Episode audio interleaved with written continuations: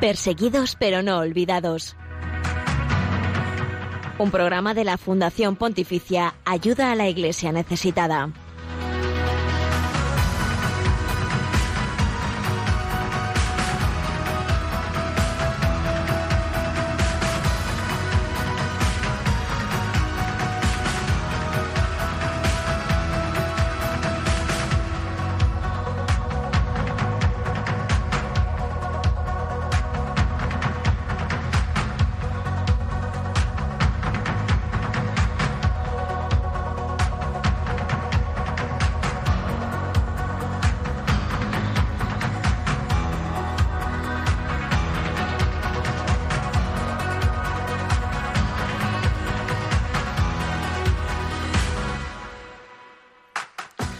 Días y bienvenidos a este espacio de Radio María. Les acompaña una vez más Miguel Ángel Sánchez en el programa que damos a conocer la realidad de nuestros hermanos cristianos pobres y perseguidos en el mundo por su fe. Sus vidas son dignas de conocer porque son el testimonio vivo de seguir a Jesucristo. Pese a las dificultades, las luchas, los sufrimientos, ellos también son testigos de esperanza, de alegría en esta dificultad. Gracias por acompañarlos a ellos un jueves más.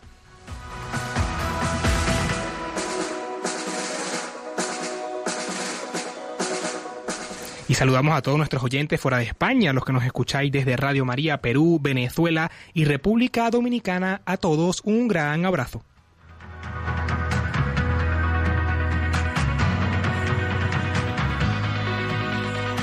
El día de hoy nos acompaña en los controles técnicos Javi Esquina. Muy buenos días, Javi. Hola, buenos días compañero y buenos días a la familia de Radio María. Así es, muchas gracias por estar con nosotros.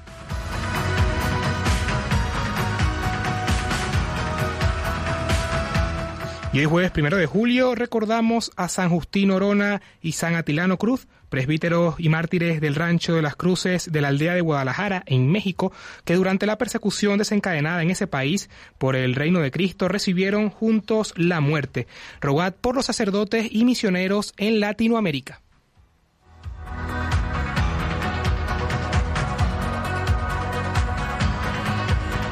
Además, hoy entrevistaremos a Raquel Martín, ella es responsable del Departamento de Comunicación de ACE en España y nos comentará todo lo relacionado con la ayuda de la Fundación Pontificia a la Iglesia perseguida que sufre en el año pasado 2020 en su memoria y cuentas. En la sección de testigos del siglo XXI recordamos también a la hermana Escorbati, quien entregó su vida en África.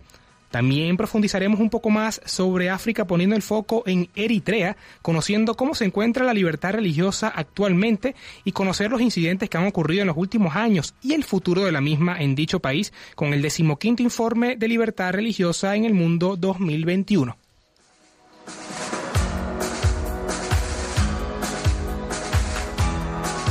Además, te invitamos a acompañarnos porque hoy cantaremos al Señor junto a nuestros hermanos cristianos con niños huérfanos de África, exaltando el nombre de Dios con danza y cánticos. Se trata del ministerio de Watoto en Kampala, Uganda. También le recordamos a todos los oyentes que podéis seguirnos a través del Twitter en arroba ayuda y que podéis dejar vuestros comentarios con el hashtag perseguidos Radio María. También estamos en Facebook, Instagram y YouTube y podéis escribirnos al correo electrónico del programa en perseguidos pero no olvidados arroba radiomaria.es. Y saludamos a todos los que nos están sintonizando el día de hoy y la mañana por la cuenta de Facebook Live de Radio María. Gracias a todos vosotros por acompañarnos un jueves más.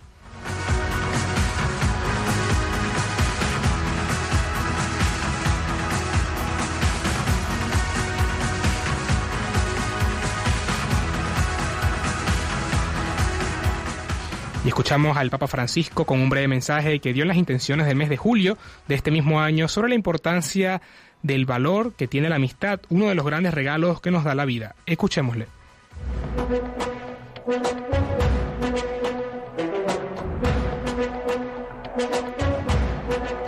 En palabras del Papa.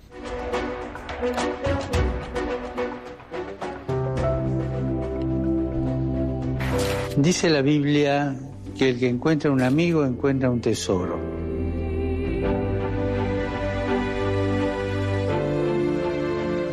Me gustaría proponer a todos ir más allá de los grupos de amigos y construir la amistad social, tan necesaria para la buena convivencia. Reencontrarnos especialmente con los más pobres y vulnerables están en las periferias. Alejarnos de los populismos que explotan la angustia del pueblo sin dar soluciones, proponiendo una mística que no resuelve nada. Huir de la enemistad social que solo destruye y salir de la polarización. Y esto no siempre es fácil, especialmente hoy cuando una parte de la política, la sociedad y los medios se empeñan en crear enemigos para derrotarlos en un juego de poder. El diálogo es el camino para mirar la realidad de una manera nueva, para vivir con pasión los desafíos de la construcción del bien común. Recemos para que en situaciones sociales, económicas, políticas, conflictivas, seamos arquitectos de diálogo, arquitectos de amistad, valientes y apasionados, hombres y mujeres que siempre tiendan la mano y que no creen espacio de enemistad y de guerra. Escuchamos al Papa Francisco con el mensaje de las intenciones para el mes de julio sobre la importancia de la amistad, ¿no? Que han encontrado un amigo, ha encontrado un tesoro. Cuando son las 11 y 7 de la mañana, 17 en las Islas Canarias, llega el turno de la actualidad de los cristianos perseguidos y necesitados en el mundo. Una actualidad que, como ustedes saben, no sale en los grandes medios, pero aquí sí queremos que sea noticia.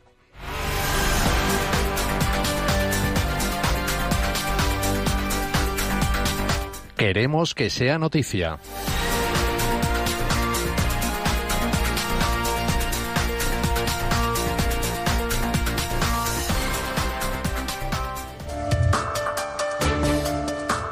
Mozambique, un catequista arriesga su vida para salvar un tesoro de la parroquia de Palma durante un ataque terrorista. Soy animador de la parroquia de San Benito de Palma. Así se presenta el catequista Paulo Agostinho Matica. Después deposita en manos del administrador apostólico de Pemba, Monseñor Antonio Juliase, los libros de registro de la parroquia de Palma. Paulo Agostinho escondió y guardó estos documentos como un verdadero tesoro cuando la ciudad fue atacada por los terroristas el 24 de marzo. Ayuda a la Iglesia necesitada cuenta el ejemplo de este catequista mozambiqueño. El día de los ataques yo estaba en la parroquia trabajando. Estaba dentro, en la casa del sacerdote. Serían las dos de la tarde. Los insurgentes de Al-Shabaab llegaron y atacaron la parroquia de Palma. Desde el momento en que se escucharon los primeros disparos y las primeras detonaciones de bombas, el catequista se propuso salvar los libros de registro de la Iglesia, donde están registrados los matrimonios y bautizos de la parroquia, la memoria histórica de la comunidad católica de Palma. El obispo destacó la valentía de quien arriesgó su propia vida para salvar estos libros en un momento difícil de ataques, tiroteos, muertes y huidas, y habló de un testimonio de amor a la Iglesia, en medio del sufrimiento está este testimonio de amor a la Iglesia de Dios, una Iglesia que Paulo ama y cuida. El Líbano necesita nuestra oración y solidaridad con más urgencia que nunca. Durante la oración del Ángelus del pasado 30 de mayo, el domingo de la Santísima Trinidad, el Papa Francisco anunció una reunión con los principales líderes de las comunidades cristianas del Líbano para hoy, 1 de julio. El presidente ejecutivo internacional de la Fundación Pontificia Aid to the Church in Need, Ayuda a la Iglesia Necesitada, Thomas Heine Gelder, afirmó, Ayuda a la Iglesia Necesitada se alegra del anuncio que acoge con gran satisfacción. El Santo Padre demuestra cuánto le importa el destino del pueblo libanés. El Líbano es un eje para el cristianismo en Oriente Medio y necesita nuestra solidaridad y oración con más urgencia que nunca. Durante décadas, Ayuda a la Iglesia Necesitada ha apoyado a los cristianos del país, que representan alrededor de un tercio de la población total. Es el hogar de una de las comunidades cristianas más grandes de todo Oriente Medio. El Líbano es también símbolo de la coexistencia de religiones, como dijo acertadamente el Papa San Juan Pablo II, el Líbano es más que un país, el Líbano es un mensaje. Para salir de la crisis, el país necesita oración, obras de caridad y el papel mediador de las iglesias. El Papa Francisco subraya esto con su llamamiento al que nos unimos de todo corazón. No podemos olvidar a nuestros hermanos y hermanas en el Líbano. Actualmente ayuda a la Iglesia necesitada, apoya cerca de 50 proyectos en el Líbano, Durante el año 2020, la Fundación dedicó casi 4 millones, principalmente para la reconstrucción en el barrio cristiano de Beirut, después de la explosión en agosto de 2020. Quiera Dios curar las heridas de Oriente Próximo. Ayuda a la Iglesia necesitada se sumó a la celebración en la Jornada de la Paz para Oriente el 27 de junio. Ese domingo los obispos de la región celebraron al mismo tiempo la misa en sus respectivos países y consagraron a Oriente Próximo a la Sagrada Familia. El patriarca latino de Jerusalén, el arzobispo Pier Battista Pizzabala, bendijo un icono de la Sagrada Familia en la Basílica de la Anunciación de Nazaret que a continuación peregrinará por varios países de Oriente Próximo para luego llegar a Roma el 8 de diciembre. En este sentido, las familias revisten una importancia especial. Muchas familias numerosas se han visto desgarradas por la guerra y la huida, y muchas familias jóvenes se preguntan escépticas si todavía hay para ellas una perspectiva en su país. Muchas familias cristianas de Oriente Próximo tienen hechas sus maletas. Por ello, es una señal poderosa que en esta jornada de paz los obispos consagren Oriente Próximo a la Sagrada Familia, que vivió en primera persona la huida, la pobreza y la persecución. Thomas Heine Gelden ha explicado la iniciativa de la Jornada de Paz para Oriente llega en el momento oportuno. Los sangrientos conflictos de hace pocas semanas en Tierra Santa han demostrado, una vez más, lo frágil que es la paz en la patria de Jesucristo, la región de origen de nuestra fe. En Pakistán, jóvenes cristianas sufren discriminación, exclusión social y pobreza. Un programa de ayuda a la Iglesia necesitada les trae nueva esperanza y les capacita para luchar por un futuro mejor. La vida para los cristianos en Pakistán no es fácil. Miembros de una minoría religiosa a menudo son víctimas de discriminación y de exclusión social. Los cristianos pertenecen en su mayoría a las clases más pobres de la sociedad, trabajadores en fábricas, jornaleros, personal doméstico o limpiadores de canales y letrinas. Muchos de ellos se ven ignorados y faltos de apoyo legal ante las fuerzas del orden a la hora de defender sus derechos. Esta situación de vulnerabilidad todavía es más grande y peligrosa para las mujeres cristianas. Las denuncias públicas de abuso sexual y matrimonios forzados son cada vez más numerosas, pero la cifra real sería mucho más grande. La Fundación Pontificia está apoyando un programa para capacitar a mujeres cristianas jóvenes que viven en situación desfavorecida. Muchas de las mujeres que participan en el programa son estudiantes o trabajadoras domésticas en barrios marginales de una gran ciudad de Pakistán por motivos de seguridad y para evitar cualquier tipo de represalias contra las jóvenes y contra el socio de proyectos local. Ayuda a la Iglesia necesitada no ha querido compartir nombres ni lugares, pero sí los testimonios, los miedos y la preocupación que sienten, así como la realidad que viven las mujeres cristianas en Pakistán.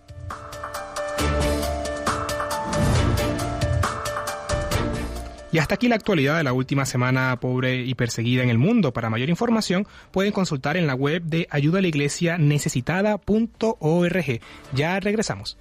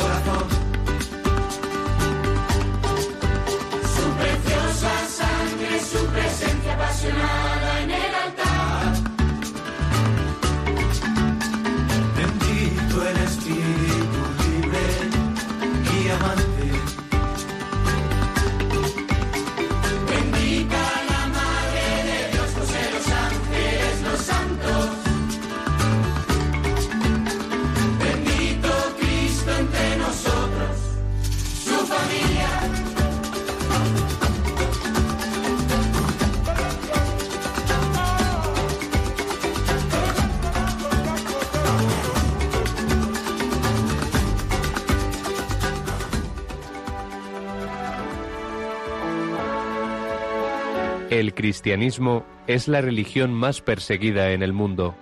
Conoce de cerca esta realidad en Perseguidos pero no olvidados, un programa de ayuda a la iglesia necesitada en Radio María.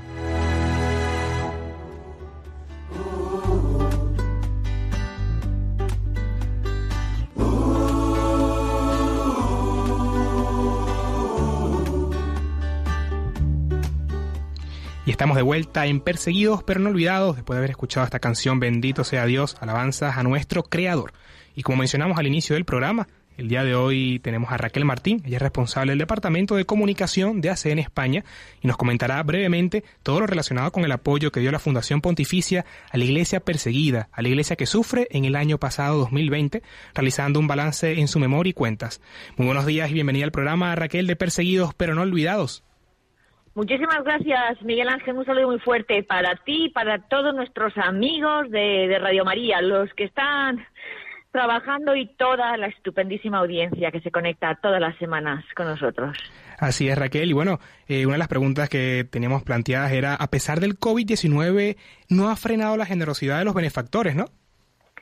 Bueno, es que Ayuda a la Iglesia Necesitada es una fundación que lleva trabajando 70 años, que se dice poco, y todos sabemos que aquí en España y en todo Occidente, en Europa, pues eh, el paso del COVID-19 pues nos ha, nos ha tocado muy a fondo, pero eh, la verdad es que impresiona ver cómo nuestros benefactores y nuestros amigos han sido súper fieles han debido de pensar en estos meses de cuarentena durante el 20 del año pasado, durante el, el 2020, que si aquí lo estábamos empezando a pasar mal, ¿cómo estarían en aquellos países nuestros amigos y hermanos en la fe, eh, donde siempre son más pobres o tienen más necesidad y sufren más?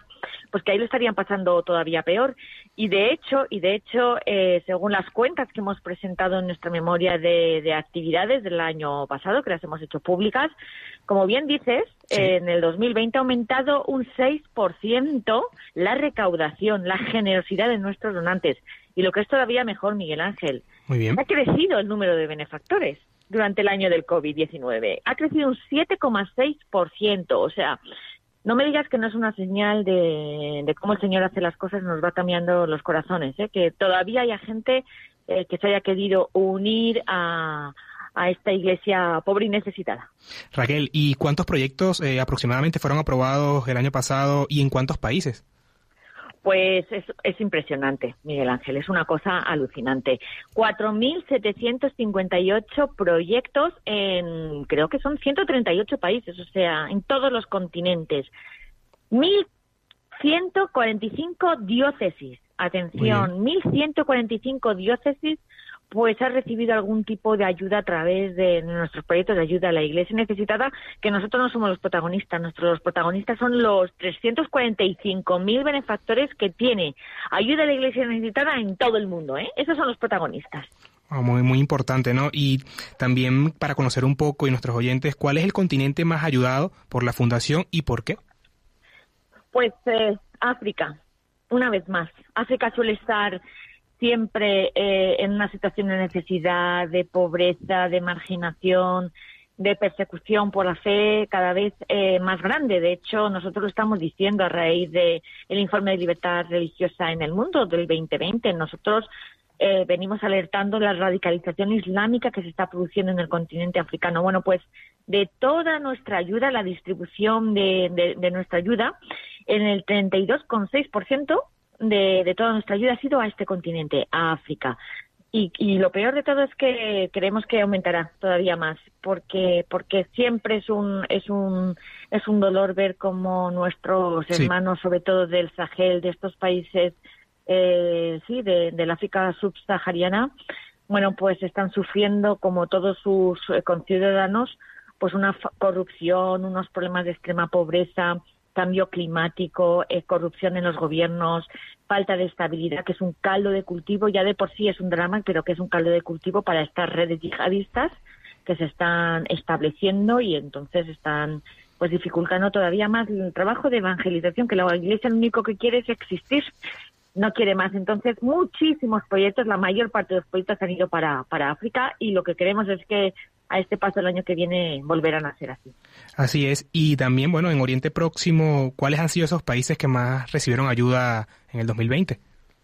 Pues eh, es impresionante porque Oriente Medio ha bajado, ha bajado. Este año eh, supone un 14% de nuestra ayuda, ¿no?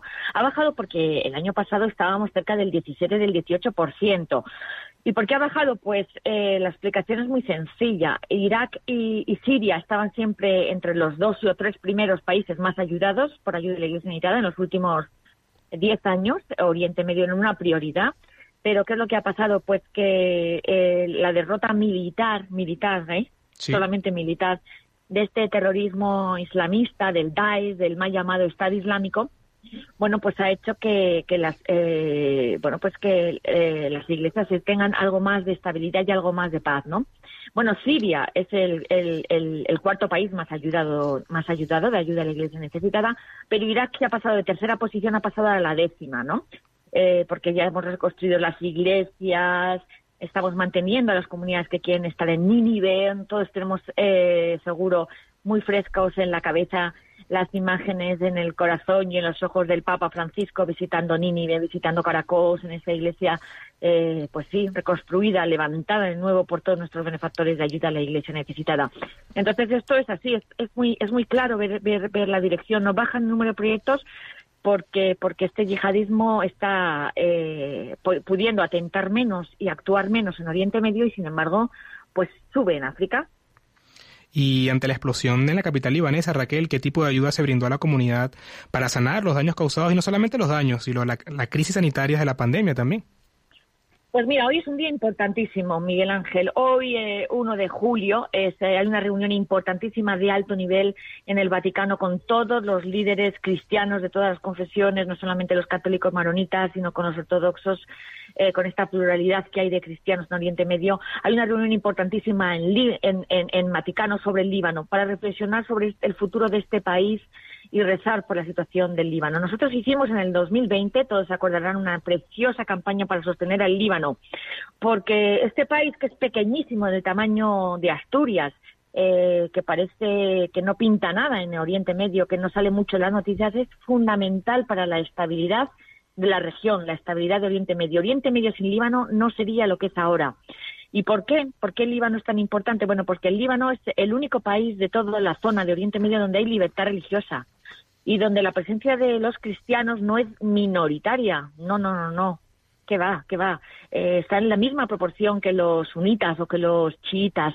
Y los eh, cristianos en Líbano eh, pues representan una manera de que se puede vivir en armonía, en convivencia, en paz, aceptando, eh, sin imponer eh, estados teocráticos donde el Islam, donde la, la, Sharia sea quien reja eh, todo el orden político, eh, jurídico, social de cada país. No, Líbano significa otra cosa. Líbano es diálogo, es entendimiento. Ya dijo Juan Pablo II en su visita a Líbano que Líbano era un mensaje, era un mensaje.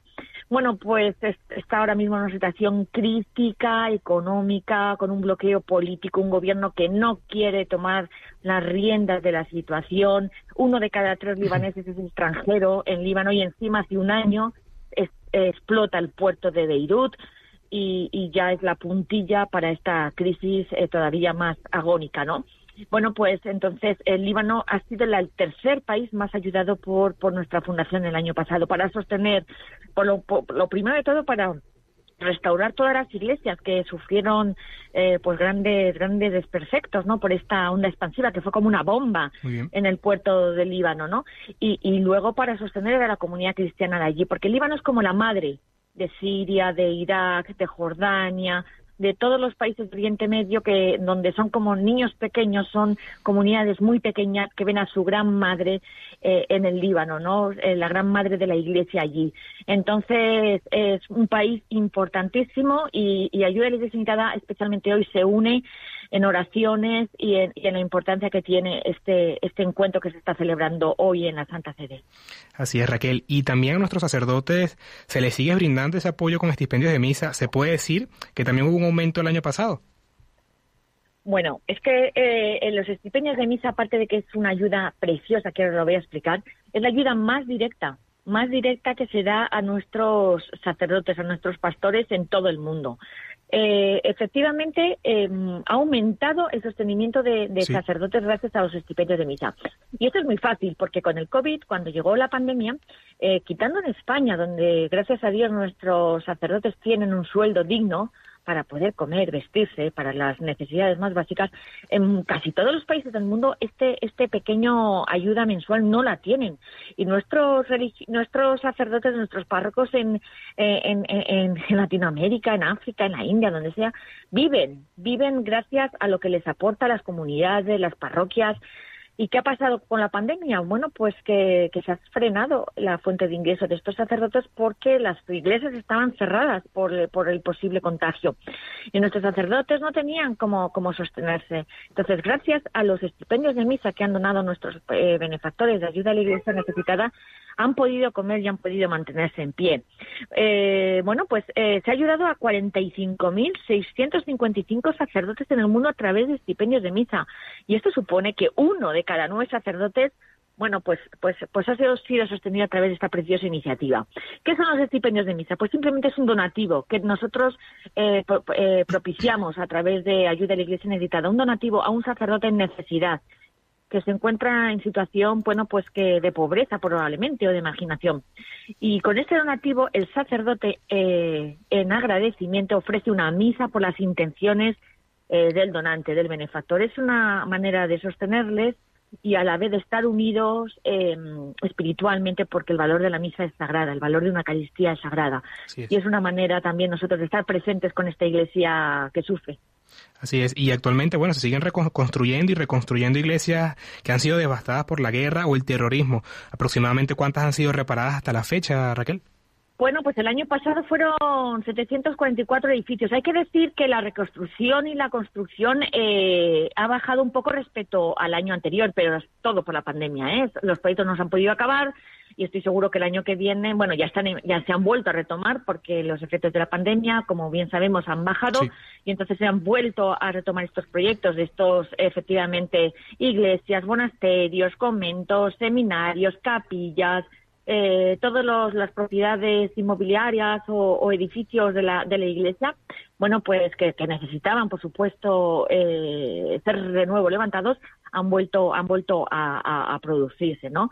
En total fueron 1.315 edificios, edificios financiados, ¿eh? 744 eh, son los de, los de este año. Y también ese apoyo que se ha brindado a través de los medios de transporte y hacer posible la evangelización a lugares de difícil acceso, ¿cuál ha sido bueno, el vehículo más demandado? Pues mira, efectivamente, nuestros pilares ya sabes que son la reconstrucción, el sostenimiento de sacerdotes, de religiosas, de laicos, de seminaristas, pero hay una, una cosa muy interesante, los medios de transporte, porque, porque en muchísimos países hay que llevar la evangelización hasta la última casita del último pueblo, de la última aldea, de la última región, ya sea donde sea. Y este año eh, un 7% de toda nuestra ayuda ha ido para los medios de transporte, para, para que a través de las ruedas llegue, pues llegue la evangelización. Pues una, una barbaridad, eh, el doble, el doble que en el 2017, o sea, una barbaridad, 1.243 43 vehículos, Miguel Ángel.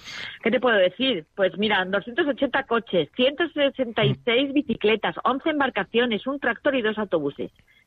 Muy, muy importante esa cifra, ¿no, Raquel? Y también que, bueno, para hablar un poco de Asia, ¿cuál se ha sido? Se me olvidaba, se me olvidaba. ¿Sabes cuál ha sido el vehículo más demandado, Miguel Ángel? Bueno, Lo que más han pedido nuestras iglesias para, para, para poderse mover. ¿Cuál sería, Raquel? La bicicleta. La bicicleta ha sido el vehículo más demandado. 783 bicis nos han pedido, nos han pedido nuestras iglesias locales por el mundo. Muy importante, ¿no? La bicicleta ser el vehículo de mayor uso eh, actualmente. Sí, sí, para, esto nos hace una idea de cómo se mueve nuestra iglesia en los cinco continentes, en bici. Así es. Eh, Raquel, también en Asia, ¿cuál ha sido ese país que más ha recibido ayuda? Actualmente y por qué? Bueno, pues bueno, Asia, Asia es muy grande, ¿no? Asia es un, es pues sí, no más que un continente. Hay países que, que son solamente un continente, un subcontinente como puede ser India. India, atención con la India, es el primer país ayudado con más de 5 millones de euros el año pasado, en el 2020, por ayuda a la Iglesia necesitada. India es un país eh, que está pasando inadvertido, pero desde ayuda a la Iglesia necesitada lo venimos denunciando desde hace tiempo. Ojo, porque en India hay luces de alarma respecto a la libertad religiosa. Es un país en donde está de color rojo en nuestro mapa de, países en donde se vulnera o donde no se cumple la libertad religiosa.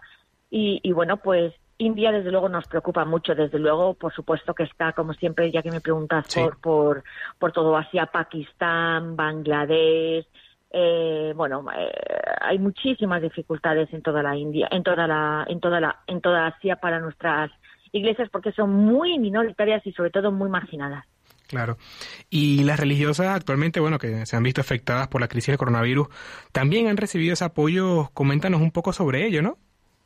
Bueno, pues eh, lo mismo que decíamos de los sacerdotes, nuestras religiosas, ¿qué sería de ellas? ¿Qué sería de tantas religiosas que han hecho de enfermeras, de auxiliares, sosteniendo no solamente y ayudando no solamente al cuerpo, no solamente a la salud eh, eh, con esta pandemia, sino la esperanza, ¿no? Estando cerca de las familias, manteniendo, pues, pues, pues el rumbo fijo, ¿no? Del sentido de nuestra vida y eso las religiosas, de tanto de vida activa como de vida contemplativa con el COVID, pues han necesitado nuestra ayuda.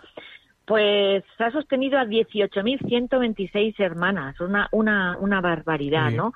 Porque que incluso pues eh, han estado en primera línea de batalla y socorriendo a la población y arriesgando su vida arriesgando su vida para estar, estar más expuestas al, contagio de la pandemia, ¿no?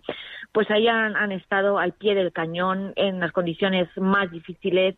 Es un orgullo nuestras nuestras mujeres de vida contemplativa y vida activa porque porque gracias a ellas, bueno, pues pues el mundo es muchísimo mejor y, Jesús se hace, se hace presente por los demás, ¿no? En las, las más ayudadas han sido todas las religiosas de África. Son las que han recibido más apoyo, ¿no? Las de África. Las que más han recibido apoyo, efectivamente. 8.174 hermanas. Una cifra eh, ¿verdad? impresionante. Impresionante. Totalmente. Impresionante. Y bueno, Raquel, para finalizar, ¿algún mensaje que desees enviarle a todos los oyentes de Radio María que nos sintonizan en la mañana de hoy?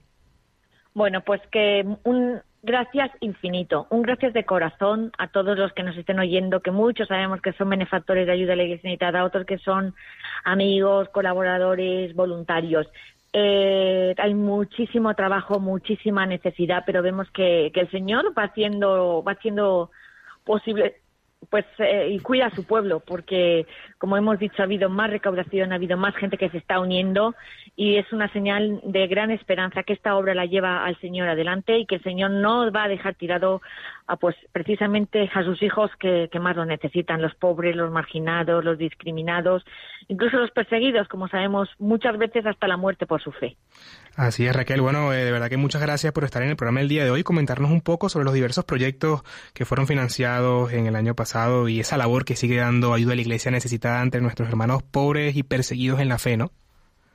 Muchísimas gracias a vosotros y muchísimas gracias a Radio María, que, que es un altavoz precioso para contar esta vida de esta iglesia tan bonita. Así es, Raquel. Bueno, y vamos a ya regresamos con la siguiente pausa musical.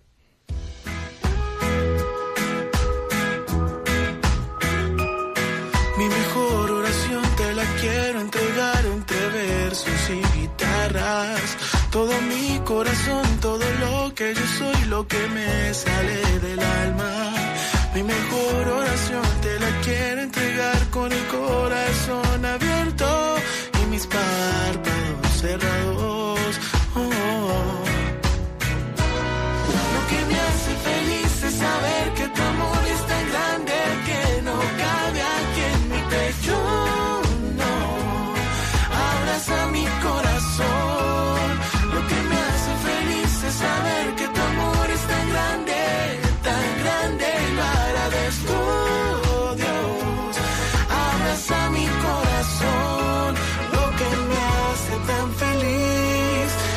Tu bendición,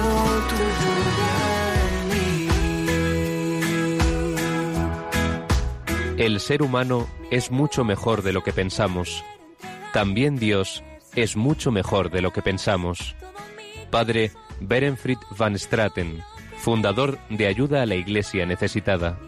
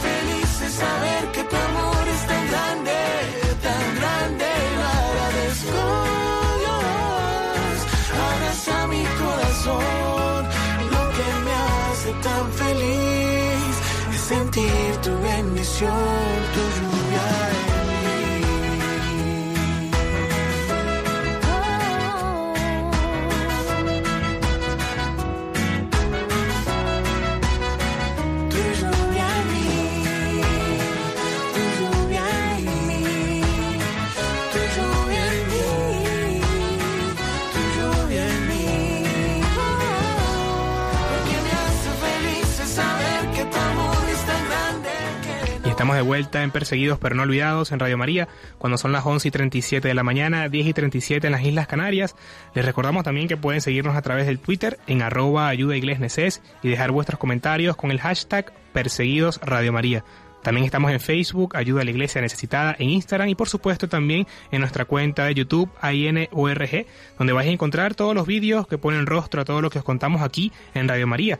También pueden comunicarse al teléfono directo al 9100-594-19 y compartir con nosotros algún mensaje del tema que estamos tratando hoy. O escribirnos al correo del programa en perseguidos pero no olvidados arroba radiomaria.es. También aprovechamos de saludar a todos los que nos sintonizan el día de hoy por la transmisión de Facebook Live de Radio María. Muchas gracias a todos por su compañía y por estar ahí día tras día.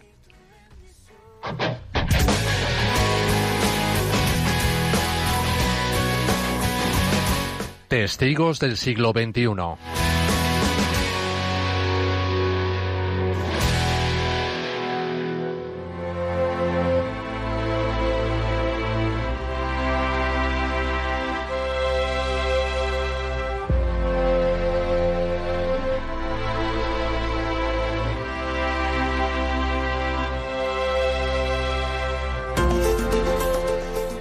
El testimonio de la semana y recordamos a la hermana Rosa María Sorbati. Era el nombre de pila de una mujer fuerte en la fe y el amor que dejó en su Piacenza natal en Italia para entregarse a la caridad por los más pobres en África. Cuando era solo un adolescente con 16 años, sintió la vocación a la vida religiosa, pero su madre no aprobó la decisión y le pidió que no ingresara en ninguna comunidad religiosa hasta por lo menos cumplir los 20 años. Sin embargo, el deseo de Rosa María, lejos de disminuir, creció en aquellos momentos de espera.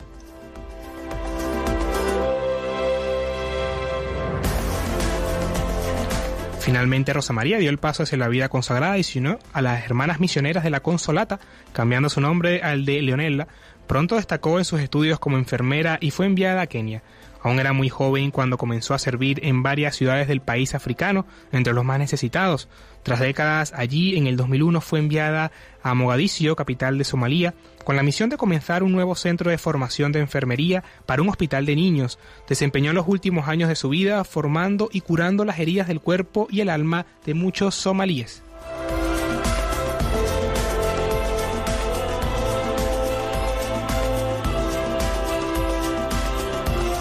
Los que conocieron a Sor Leonela la describen como una mujer deseosa de hacer el bien, de mente abierta, tenía un trato cercano con sus vecinos somalíes y hablaba fluidamente el idioma local. Monseñor Giorgio Bertín, administrador apostólico de Mogadiscio, lo recuerda como una persona y mujer eh, guerrera, en la cual siempre estuvo al servicio de los más necesitados.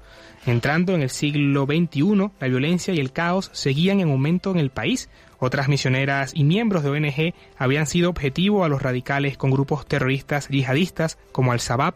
Sor Leonela conocía los peligros de cerca y aún así veía la gran necesidad de la gente, y esto le impedía abandonar su misión. El 17 de septiembre del año 2006 fue asesinada por dos hombres. Se dispararon contra ella cuando caminaba en una calle de Mogadiscio de vuelta al hospital infantil, donde ayudaba como enfermera y formaba a otros jóvenes para este oficio.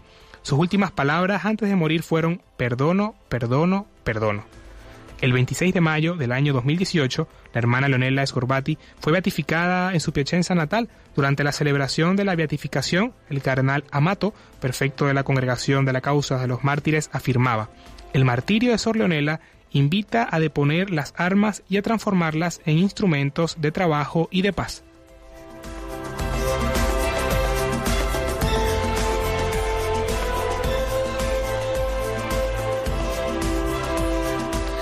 El cardenal señalaba con las últimas palabras, perdono, perdono, perdono, y también fueron las mismas palabras que utilizó nuestro Señor Jesucristo cuando perdonó a los que lo crucificaron.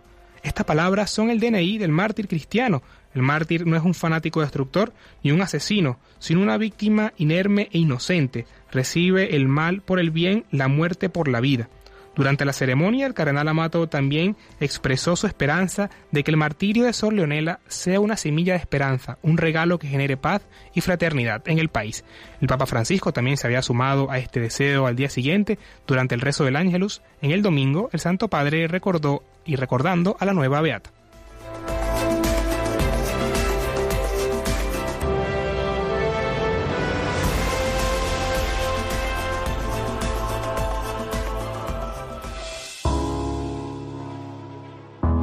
El informe Libertad Religiosa actualiza la situación de la libertad religiosa y casos de ataque contra las religiones en 196 países del mundo. No seamos indiferentes ante una realidad que afecta a millones de personas en los cinco continentes, especialmente a los cristianos en China, Irak o Nigeria. Conoce cuál es la situación de este derecho a través del informe Libertad Religiosa que edita Ayuda a la Iglesia Necesitada.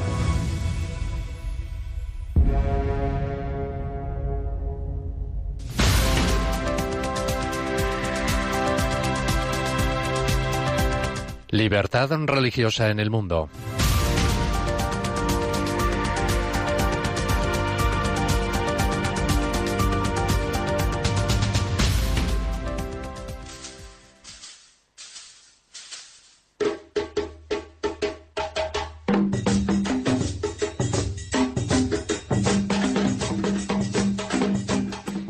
Eritrea es un país situado al noreste de África, limita al norte y al oeste con Sudán, al sur con Etiopía y Djibouti.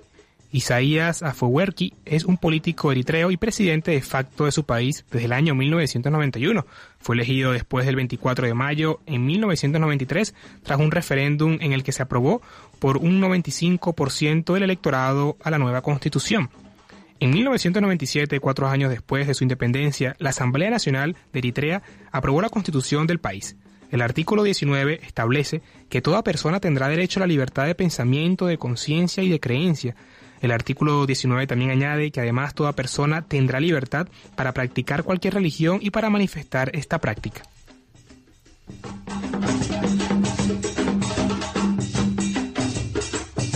No obstante, esta constitución nunca ha llegado a entrar en vigor y las autoridades siempre han gobernado por medio de decretos, en uno de ellos promulgado en el año 1995. El gobierno indicaba que solo reconocería cuatro comunidades religiosas, la Iglesia Ortodoxa Tehuedo de Eritrea, la Iglesia Evangélica Luterana de Eritrea y la Iglesia Católica y el Islam suní. No están permitidas otras religiones que son considerables ilegales. Por lo general, el gobierno mantiene un control estricto sobre todas las iglesias cristianas, con algunas excepciones y sobre la comunidad musulmana. El partido en el gobierno, el Frente Popular por la Democracia y la Justicia, designa a los representantes más altos de la comunidad musulmana y de la Iglesia Ortodoxa.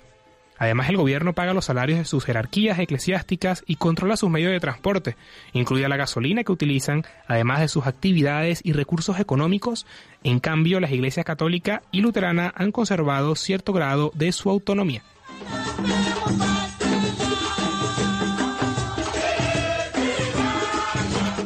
Debido a las restricciones gubernamentales, el estricto control sobre los medios de comunicación y a una sociedad extremadamente hermética, resulta difícil conseguir información fidedigna sobre la situación actual de la libertad religiosa en dicho país. La falta de transparencia del gobierno y el miedo a las represalias contra quienes testifiquen hace igualmente difícil saber cuántas personas están en prisión por causa de su fe. Sin embargo, quienes sufren más la situación son los miembros de los grupos religiosos no reconocidos. La mayoría de ellos pertenecen a comunidades pentecostales o evangélicas, aunque también se sabe que los musulmanes sufren detención y maltrato que denunciaron casos de encarcelamientos y muertes bajo custodia a causa de los malos tratos. Los observadores de los derechos humanos calculan que en 2018 unos 345 dirigentes de iglesias estaban en prisión, sin cargos ni juicio, y se estima que el número de laicos encarcelados podría estar entre los 800 y los 2000. En prisión está prohibido rezar en voz alta, cantar, predicar y tener libros religiosos.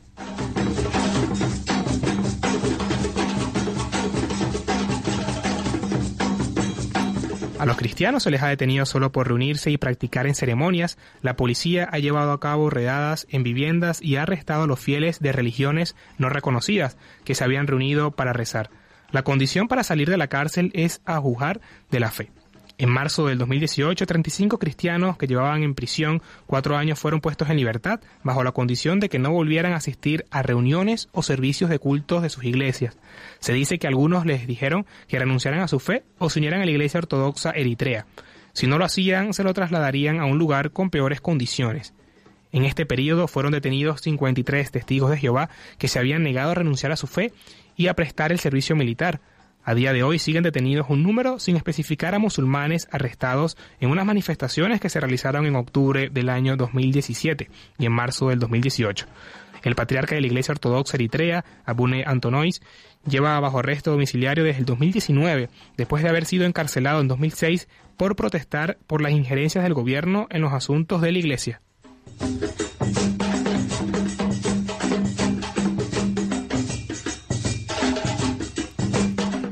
Pesar de ser una de las cuatro comunidades registradas, la Iglesia Católica también está sometida a gran presión y sufre ataques frecuentes. A mediados de junio del año 2019, el ejército eritreo clausuró a la fuerza más de 20 centros de salud católicos según testigos locales. Las autoridades rompieron puertas y ventanas y hostigaron al personal y a los pacientes. Arrestaron a una hermana franciscana, directora de un hospital del norte de Eritrea, por resistirse al cierre.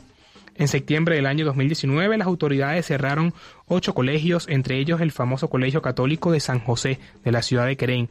Ese mismo mes, la Conferencia Episcopal Católica escribió una carta al Ministerio de Educación protestando contra el cierre de colegios católicos en la que se preguntaba si esto no es odio a la religión, ¿qué es?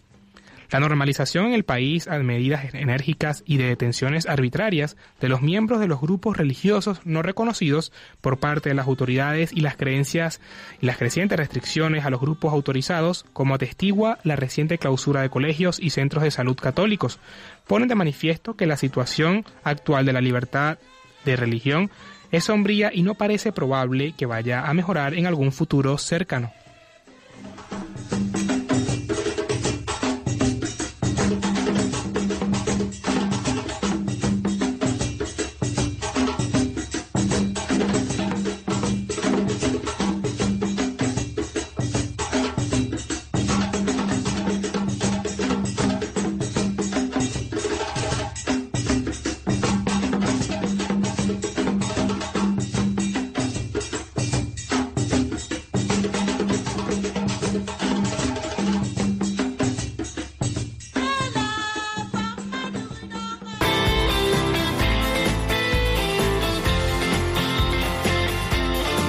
Cantad al Señor todos los pueblos.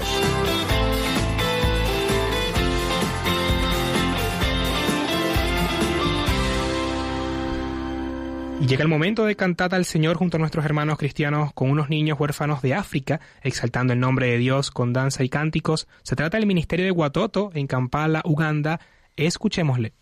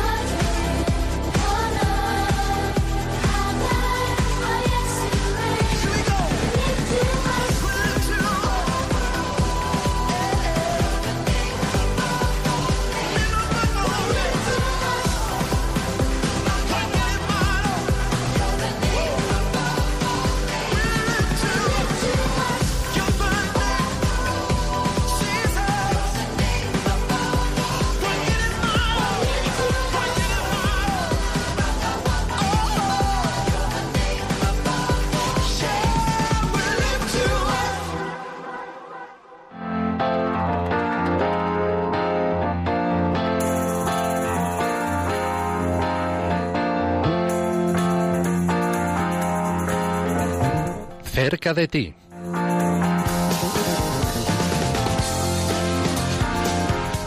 Y esta mañana está con nosotros José Fernández Crespo, él es director de promoción de ACE en España y nos va a comentar cuál es la agenda de los próximos eventos. Muy buenos días y bienvenido al programa, José.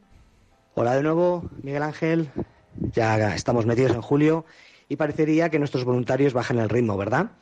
Pues quiero que todo el mundo sepa que muchos de ellos se encuentran inmersos en la realización de vigilias de oración, conferencias sobre la campaña Me África y se están preparando itinerarios con diferentes objetos profanados. Por ejemplo, a lo largo de todo el mes de julio tendremos el Cali de Caracos en iglesias y conventos en la zona de Levante, en la Comunidad Valenciana y en Murcia, y el icono de la Anunciación de la Iglesia Greco-Ortodoxa de Homs de Siria estará en la diócesis de Córdoba, donde además nuestros voluntarios están realizando una exhibición en diferentes parroquias cordobesas de la exposición y si fuera yo sobre los cristianos perseguidos. No podemos olvidarnos del informe de libertad religiosa en el mundo que sigue recorriendo España. La semana pasada, si recuerdas, Miguel Ángel, estuvimos en Santander y en Gijón presentando el informe en el seminario de Corbán y en la Basílica de Gijón con Monseñor Manuel Sánchez Monje y Monseñor Jesús Saz Montes. Es un espectáculo ver cómo nuestros obispos desean impulsar este tipo de conferencias en sus diócesis, por el valor y la importancia que le dan al informe que hemos realizado desde Ayuda a la Iglesia Necesitada, no solo porque se posicionan sobre la libertad religiosa en el mundo, sino también porque lo hacen en sus diócesis, ya que aquí también se vislumbra una pérdida paulatina de este precioso derecho que tenemos. Esperamos en septiembre poder retomar ya con nuevas presentaciones. Invitamos a nuestros arzobispos y obispos a que las realicen en sus diócesis. No quería eh, desaprovechar la oportunidad para ponernos al servicio de los párrocos, de feligreses, de rectores de seminarios, de colegios mayores, de conventos. Invitarles a que puedan llevar a su realidad eclesial la iglesia que sufre, la situación de los cristianos necesitados y perseguidos en el mundo, porque verdaderamente nos ayuda a vivir de una forma profunda nuestra fe. Es muy sencillo. Pueden escribirnos un email, visitarnos a la web de ayuda a la iglesia necesitada.org llamarnos al 91 725 9212, 91 725 9212 y ponernos a su servicio y poder hacer alguna acción conjunta, una vigilia de oración, una conferencia, etcétera.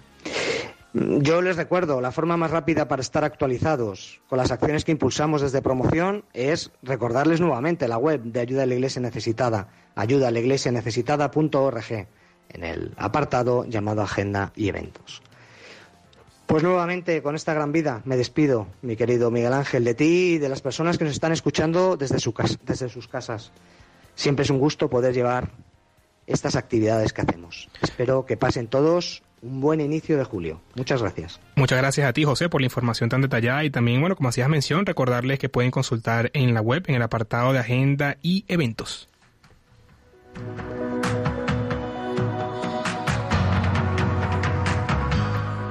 Y suena ya la sintonía que nos recuerda que hemos llegado al final de este programa tan colorido, hoy en el que hemos conocido sobre el apoyo brindado por parte de ACN a nuestros hermanos cristianos perseguidos en la fe, que sufren esa persecución y discriminación de la mano de Raquel Martín, y así profundizar también de los diversos proyectos que fueron financiados en el año 2020 y conocer un poco el balance también ante la crisis sanitaria del COVID.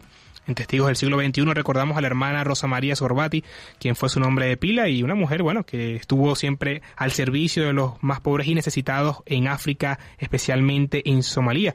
Y también profundizamos brevemente cómo se encuentra la libertad religiosa en el país africano de Eritrea, con el decimoquinto informe publicado y los próximos eventos de la mano de José Fernández Crespo. También agradecemos quien estuvo en los controles técnicos hoy, a Javi Esquina. Javi, muchas gracias. Muchas gracias a vosotros. Y bueno, también recordarles a todos que pueden volver a escuchar este programa en el podcast de Radio María o en la web de Ayuda la Iglesia Necesitada.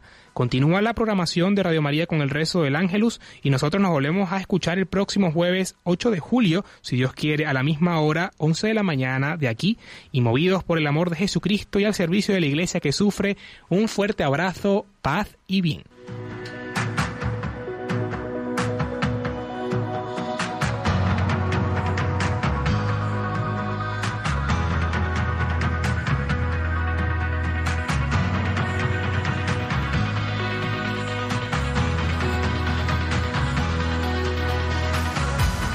Han escuchado Perseguidos pero no olvidados.